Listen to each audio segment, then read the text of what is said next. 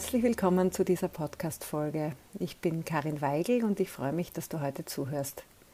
Diesen Podcast gibt es, weil es mir ein Anliegen ist, Frauen wie dich in ihrer Führungsrolle zu begleiten, zu bestärken, auf ihre innere Stimme zu hören und ihnen zu zeigen, wie sie auch in schwierigen Situationen souverän bleiben können. In der heutigen Episode geht es um Gewalt am Arbeitsplatz. Ein Thema, von dem viele von uns Frauen aber auch andere Bevölkerungsgruppen betroffen sind. Ja, und ich wage zu behaupten, dass wir uns gar nicht so oft bewusst sind, dass wir Übergriffen ausgesetzt waren. Denn gerade viele von uns Frauen, vor allem aus der Babyboomer-Generation, der Generation X und der frühen Y-Generation, haben gehört und gelernt, dass eine anzügliche Bemerkung zum Beispiel doch nicht so schlimm ist oder dass wir positive Bemerkungen über unser Aussehen oder unseren Körper als Kompliment betrachten sollten. Auch mir sind nicht sofort Beispiele eingefallen, als wir das Thema kürzlich unter Kolleginnen diskutiert haben. Und dann habe ich mich ein wenig intensiver damit auseinandergesetzt und plötzlich sind mir einige Begebenheiten in meiner Vergangenheit bewusst geworden, in denen ich auch Übergriffe erlebt habe. In jedem Fall kennen wir das Thema aber sicher alle aus der Beobachterinnenrolle. Mir geht es heute darum, uns alle ein Stück weit dafür zu sensibilisieren, dass wir nicht alles aushalten müssen und dass wir auch selbst aufmerksamer und achtsamer werden, wenn wir Übergriffe, und zwar welcher Art auch immer, in unserem Umfeld erleben. Wenn wir uns vielleicht dabei ertappen, diese kleinzureden oder vielleicht sogar selbst unbewusst übergriffig sind. Denn das geht nämlich manchmal schneller, als wir glauben.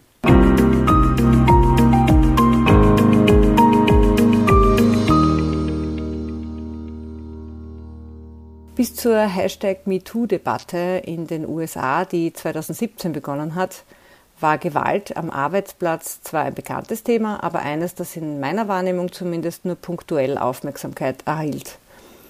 Und zwar nämlich immer dann, wenn es einen konkreten und offensichtlichen Anlassfall gab.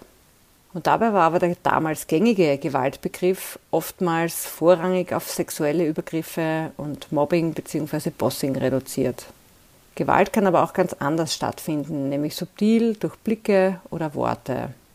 Lange wurde es als normal angesehen, dass sich beispielsweise Frauen anzügliche oder abwertende Bemerkungen anhören mussten und auch andere Bevölkerungsgruppen haben sicher ähnliches erlebt. Und sei es auch unter Anführungszeichen nur verbal klein gemacht zu werden.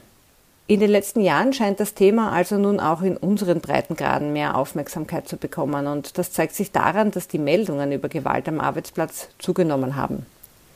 2017 gab es schon 54 Prozent mehr Meldungen als in den Jahren zuvor und 2018 nochmals eine Steigerung um 38 Prozent.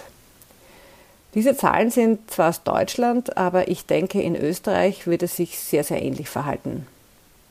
Lange habe ich auch selbst gesagt, dass ich in meinem Berufsleben Gott sei Dank nie mit Gewalt am Arbeitsplatz konfrontiert war. Aber streng genommen stimmt das nicht. Als ich mich für ein Projekt ein wenig intensiver mit diesem Thema zu beschäftigen begann, ist mir aufgefallen, wie viele Situationen und Verhaltensweisen ich nie kritisch hinterfragt hatte. Ich hatte sie einfach ausgehalten. Und ich weiß aus meinem Freundes- und Bekanntenkreis, dass ich damit nicht alleine bin. Denn schon in meinem ersten Job in einer österreichischen Büromöbelfirma wurde ich mit Gewalt am Arbeitsplatz konfrontiert. Ich war damals Mitte 20. Nur damals war mir das überhaupt nicht bewusst gewesen. Und zwar kam die Gewalt in diesem Fall von verschiedenen Kunden und ich gendere hier bewusst nicht, denn es waren wirklich ausschließlich Männer. Die Firma hatte damals wochenlange Produktions- und folglich natürlich auch Lieferverzögerungen. Und weder wir Kolleginnen im Vertriebsinnendienst noch unsere Firmenkunden wurden über den Status der jeweiligen Bestellungen oder Lieferungen informiert oder am Laufenden gehalten. Und es war ganz egal, wie sehr wir uns bemühten, wir bekamen intern auch keine Auskunft. Ursprünglich war es immer so gewesen, dass unsere Firmenkunden einige Tage vor dem geplanten Liefertermin telefonisch informiert würden und irgendwann passierte das dann nicht mehr. Dann bekamen Kunden ganz kurzfristige Lieferavisos, so ein, zwei Tage im Voraus. Allerdings waren diese Termine schon Wochen später als der ursprünglich vereinbarte und angesetzte Liefertermin. Unsere Kunden mussten dann kurzfristig die Büros und ganze Gebäude für die neuen Möbel räumen. Und wer dann allerdings wieder nicht kam, war die Lieferung. Und wieder bekam niemand Auskunft darüber, was los war, geschweige denn einen neuen Termin. Und auch wir wurden intern völlig im Dunkeln gelassen. Ja, und wie du dir sicher vorstellen kannst, war ein unangekündigter und vor allem kurzfristiger Lieferverzug von Büromöbeln ein Riesenproblem für viele Firmen. Die Büros waren ausgeräumt, die IT wartete auf die neuen Möbel, um damals fix installierte PCs anschließen zu können. Die Mitarbeitenden hatten keinen Arbeitsplatz und das oft für viele Wochen. Das kostete viele Unternehmen Geld und die Einkäufer, die für die Beschaffung zuständig waren, bekamen natürlich immensen internen Druck. Ja, und so kam es gehäuft vor, dass wir im Vertriebsinnendienst fast nur noch erboste und völlig entnervte Kunden am Telefon hatten – Kunden, die wir nicht persönlich kannten. Das kam nämlich noch dazu. Und egal wie wir uns bemühten, wir bekamen keine Antwort aus dem Werk. Viele dieser Kunden beschimpften uns oft auf das Wüsteste. Ich erinnere mich noch an einen Kunden, der in tiefem Wiener Dialekt wortwörtlich ins Telefon brüllte, wenn ihr bis morgen nicht mit den Möbeln kommt, dann komme ich und erschieße euch alle. Für eine meiner Kolleginnen waren diese täglichen Beschimpfungen kaum aushaltbar.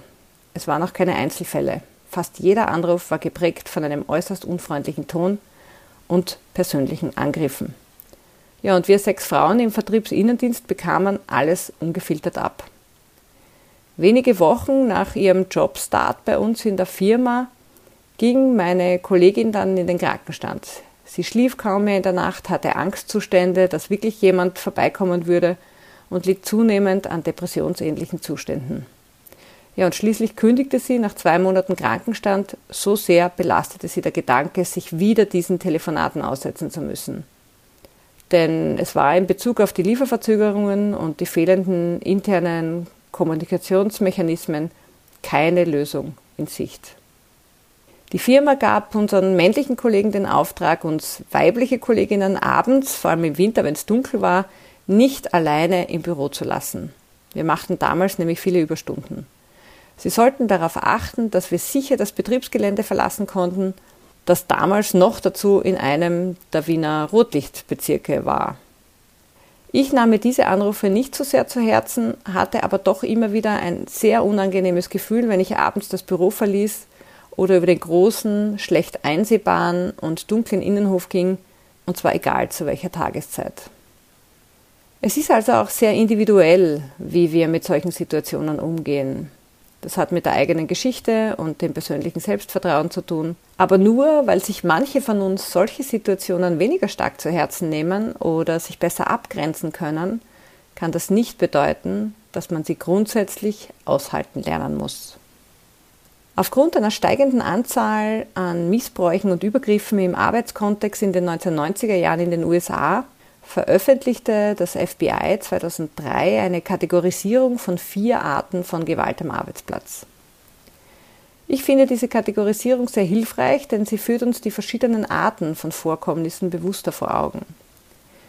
Die Kategorisierung orientiert sich an der Beziehung, die Täter und Opfer zueinander haben. Rückblickend gesehen wäre ich damals in der Büromöbelfirma nicht auf die Idee gekommen, dass das, was wir erlebten, unter Gewalt am Arbeitsplatz einzustufen war. Und ich bin fast überzeugt, dass niemand von uns Mitarbeitenden auf diese Weise darüber nachgedacht hatte. Zumindest sprachen wir nicht darüber. Und wir sprachen auch nicht darüber, dass unser Arbeitgeber grundsätzlich eine Fürsorgepflicht uns gegenüber hatte, die in diesem Fall in meinen Augen nur zu einem ganz kleinen Ausmaß wahrgenommen wurde. Also gar nicht auszudenken, wenn damals wirklich mal jemand vorbeigekommen wäre. Ja, aber jetzt zurück zur Kategorisierung des FBI, das vier Typen unterscheidet. Typ 1 umfasst kriminelle Handlungen, die in keiner Beziehung zum Ort und den Menschen dort stehen, wo sie das Delikt verüben. Darunter fallen zum Beispiel Banküberfälle oder Überfälle auf andere Geschäfte wie Tankstellen oder Supermärkte. In den USA ist das die häufigste Form von Gewalt am Arbeitsplatz, denen Menschen ausgesetzt sind. Typ 2 sind Gewalttaten gegenüber Beschäftigten, die zum Beispiel von Kunden, Lieferanten oder Patienten verübt werden. Die meisten dieser Fälle kommen im Gesundheitssektor vor, also in Krankenhäusern oder Pflegeheimen. aber auch Arbeitnehmerinnen öffentlicher Stellen, die sich mit Arbeitsvermittlung beschäftigen, wie zum Beispiel das Arbeitsmarktservice, also das AMS in Österreich oder die Jobcenter in Deutschland, leiden darunter.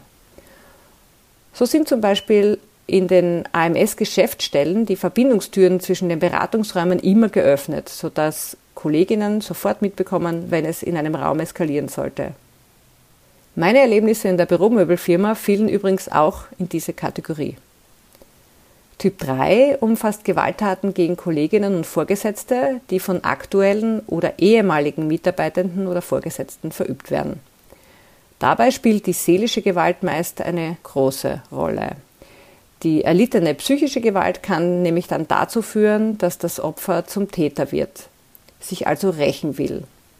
Und das muss nicht ebenfalls in Form von Gewalt stattfinden, sondern kann auch ganz anders passieren. Nämlich zum Beispiel, indem versucht wird, dem ursprünglichen Täter beruflichen Schaden zuzufügen, indem vertrauliche betriebsinterne Daten an Dritte weitergegeben werden. Der vierte Typ umfasst Gewalt am Arbeitsplatz, die von völlig betriebsfremden Personen verübt wird. Diese Personen haben aber dennoch eine engere persönliche Beziehung zum Opfer.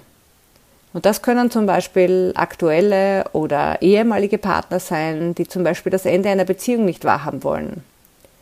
Stalking ist hier so ein Stichwort. Es können aber auch andere familiäre Probleme sein, die über den Arbeitsplatz ausgetragen werden, wie zum Beispiel die Erpressung von Sorgerechten für Kinder. Dieser Typ kommt im Vergleich zu allen anderen jedoch am seltensten vor. Ja, aber worüber sprechen wir jetzt konkret in Zahlen, wenn wir über Gewalt am Arbeitsplatz sprechen? Aktuelle deutsche Studien der letzten drei bis vier Jahre zeigen, wie ich finde, Zahlen, die wirklich aufrüttelnd sind. Die Infos und Quellen dazu sowie zwei empfehlenswerte Bücher findest du übrigens in den Shownotes. Die häufigste Form, die in der Erhebung herauskam, sind verbale Belästigungen und sexualisierte Kommentare. Das sind 62 Prozent der Vorkommnisse. Die Definition von sexuellen Belästigung ist, man wird gegen seinen Willen zu sexuellen Kontakten gezwungen. Belästigungen durch Blicke wurden als zweithäufigstes genannt und machen 44 Prozent aus. In der überwältigenden Mehrzahl waren die belästigten Frauen, in nur weniger als 10 Prozent war ein Mann Opfer von sexueller Belästigung. In ca. 82 Prozent der gemeldeten Fälle waren die Belästiger männlich. Im Umkehrschluss heißt das aber auch, dass in fast 20 Prozent der Fälle Frauen zumindest einen Anteil an einer Form der Belästigung hatten. Zu 40 Prozent gingen die erhobenen Belästigungen übrigens von Vorgesetzten aus, was ein deutliches Zeichen von Machtmissbrauch ist und auch mit stereotypen Rollenbildern zu tun hat.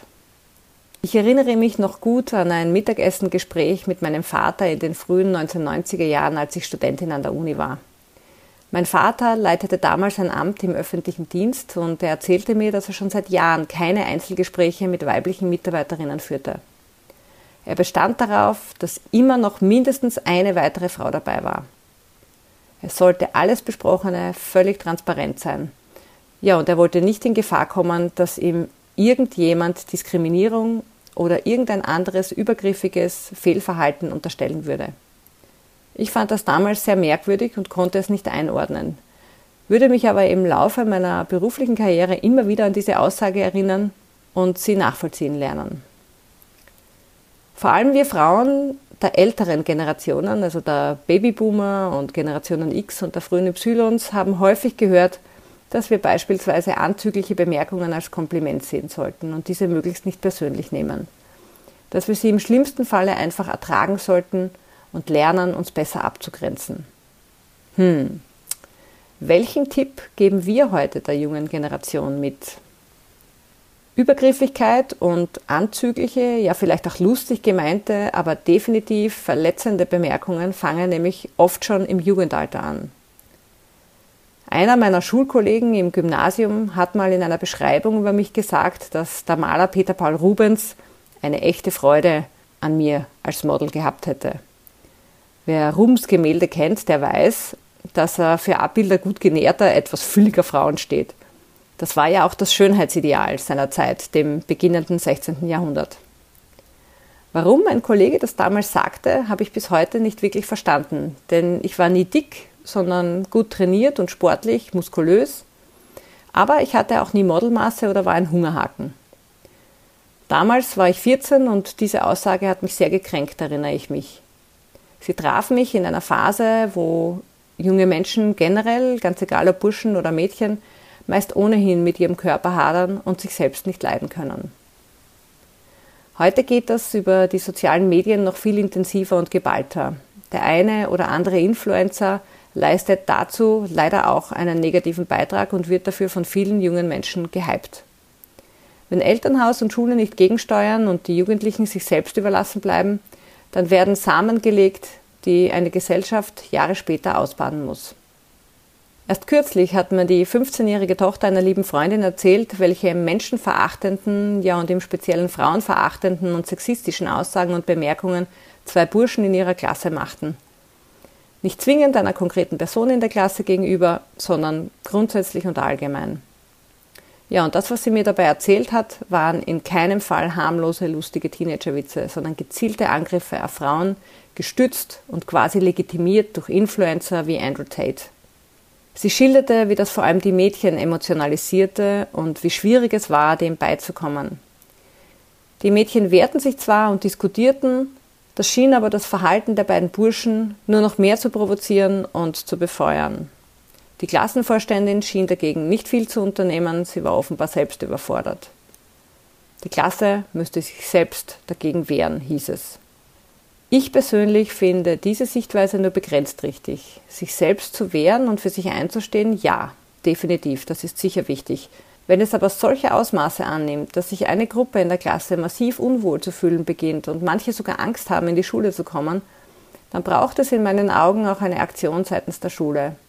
Denn für mich hat auch die Schule hier einen Auftrag, wenn die Eltern der Burschen ihre Verantwortung, aus welchen Gründen auch immer, nicht wahrnehmen.